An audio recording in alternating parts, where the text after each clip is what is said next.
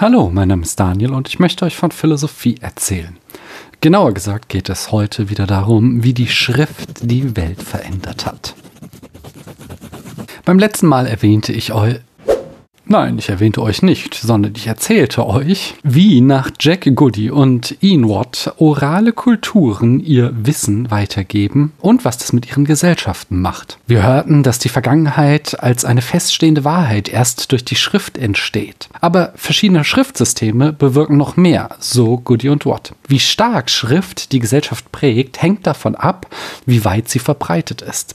Das wiederum hängt nicht zuletzt davon ab, wie leicht die Schrift zu erlernen ist. Dazu ist es wichtig zu wissen, dass wir zwischen verschiedenen Arten von Schriftsystemen unterscheiden können. Zum einen gibt es Schriften, die die Dinge der Welt oder Bedeutungen direkt abbilden und zum anderen gibt es solche, die den Umweg über die gesprochenen Sprache gehen, wie unsere Alphabetschrift und die dann Wörter unserer oralen Sprache repräsentieren. Schauen wir uns an, wie diese Schriftarten entstanden sind. Die erste Form von Schrift war nicht Comic Sans, sondern Schriften, die sich wahrscheinlich aus Malerei und Schnitzerei entwickelten. Es waren Bilderschriften. Goody und Watt steigen gleich mit den Nachteilen dieser Schriften ein, doch Lasst mich zuerst einmal einen klaren Vorteil benennen. Bilderschriften sind nahezu intuitiv verständlich. Bilder haben offenbar die mediale Eigenschaft, dass sie sehr leicht zu erfassen sind. Das drückt sich nicht nur in dem Sprichwort aus, ein Bild sagt mehr als tausend Worte, sondern auch in der Tatsache, dass wir Kleinkindern schon Bilderbücher zeigen und diese sie zu verstehen lernen können, dass aber das gleiche mit Büchern der Alphabetschrift erst eine ganze Reihe von Jahren später funktioniert. Hier scheint Ähnlichkeit mit dem Abgebildeten eine Rolle zu spielen. Das jetzt aufzudröseln würde uns aber zu weit weg vom eigentlichen Thema führen. Nur so viel, in Bildern stecken viel mehr mehr Konventionen, als wir normalerweise bedenken. Irgendwann muss ich euch nochmal von Nelson Goodmans Sprachen der Kunst erzählen. Doch zurück zu Goody und Watt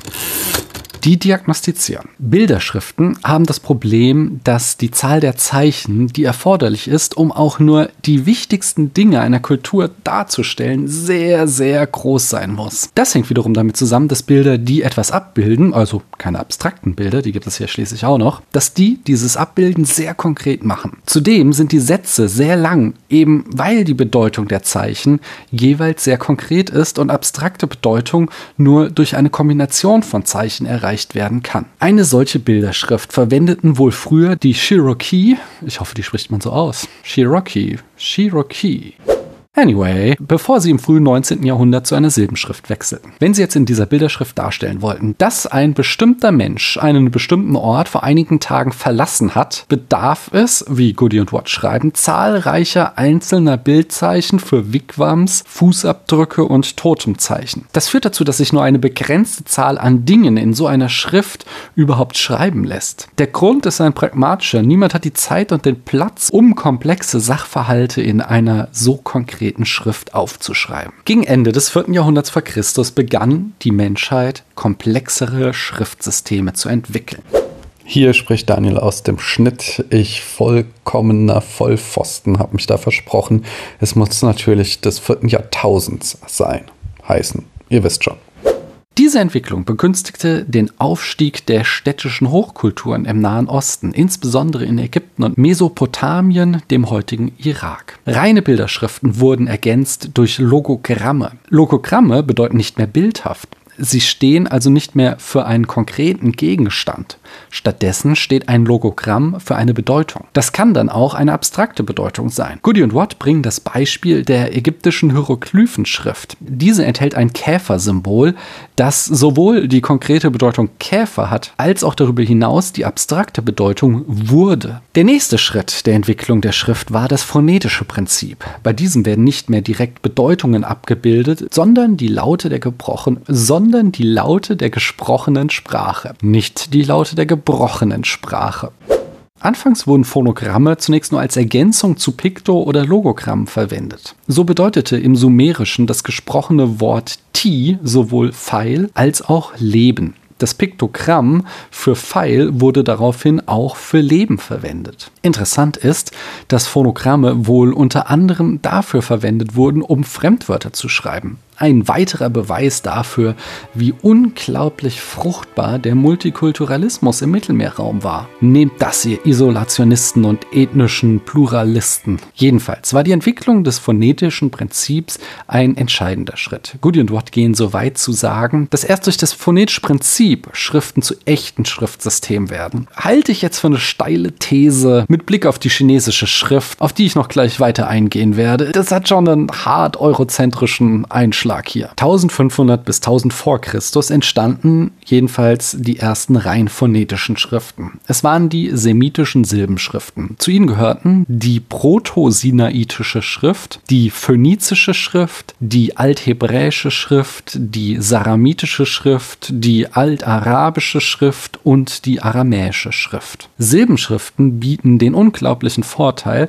dass die Zahl der zu lernenden Typen sehr viel kleiner ist als bei Logogrammen Programm. Um die assyrische Keilschrift oder die Hieroglyphenschrift in Grundzügen zu lernen, musste man ungefähr 600 Zeichen kennen. Diese neuen Schriften kamen jetzt mit um die 20 Schriftzeichen aus. Deswegen sprechen Goody und Watt davon, dass Gesellschaften wie die ägyptische, hethitische oder sogar die chinesische nur protoliteral waren. Zwar machten diese Gesellschaften aufgrund der Schrift große Fortschritte in Verwaltung und Technologie, aber es gab nur eine kleine Schicht von Menschen, die schreiben konnte, während die Mehrheit aliteral blieb. Und das ist auch schon wieder so eine hart schwierige These, die auch schon 1968, als das Buch geschrieben geschrieben war, nicht mehr so richtig zutraf und erst recht nicht in unseren Tagen. Mir stellt sich nämlich sofort die Frage, wie, wenn diese These zutrifft, China so enorme Fortschritte in den letzten 20 Jahren machen konnte. Denn die chinesische Schrift ist noch heute eine logografische Schrift, für deren alltäglichen Bedarf die Kenntnis von 3000 bis 5000 Zeichen nötig ist. Dennoch konnten 2018 fast 98 Prozent der ChinesInnen lesen und schreiben. Ein Blick auf Statista verrät mir,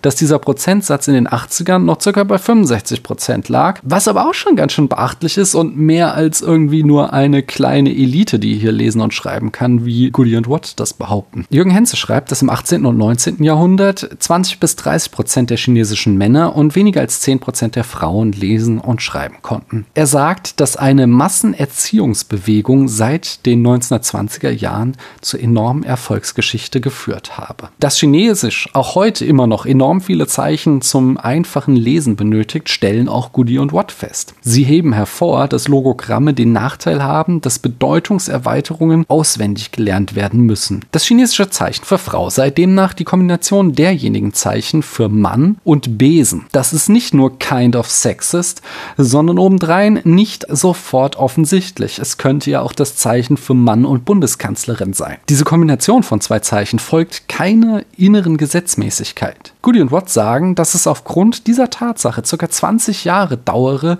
die chinesische Schriftsprache zu erlernen. Allerdings sagte mein Linguistikprof auch von der Syntax der deutschen Schriftsprache gerne, dass es ca. 20 Jahre dauere, sie gut zu beherrschen. Letztlich bezeichnen auch Goody und Watt China als Spezialfall. Das lässt mich ziemlich unbefriedigt zurück und wirft einen Schatten auf viele der weiteren Erörterungen. Aber damit machen wir beim nächsten Mal weiter. Denn dann kümmern wir uns endlich darum, welchen Einfluss diese verschiedenen Schriften womöglich auf unser Denken und unsere Gesellschaft gehabt haben. Bis dahin, wenn ihr euch mit Chinesisch auskennt, schreibt mir einen Kommentar und ich sage, danke, dass ihr mir eure Zeit geschenkt habt.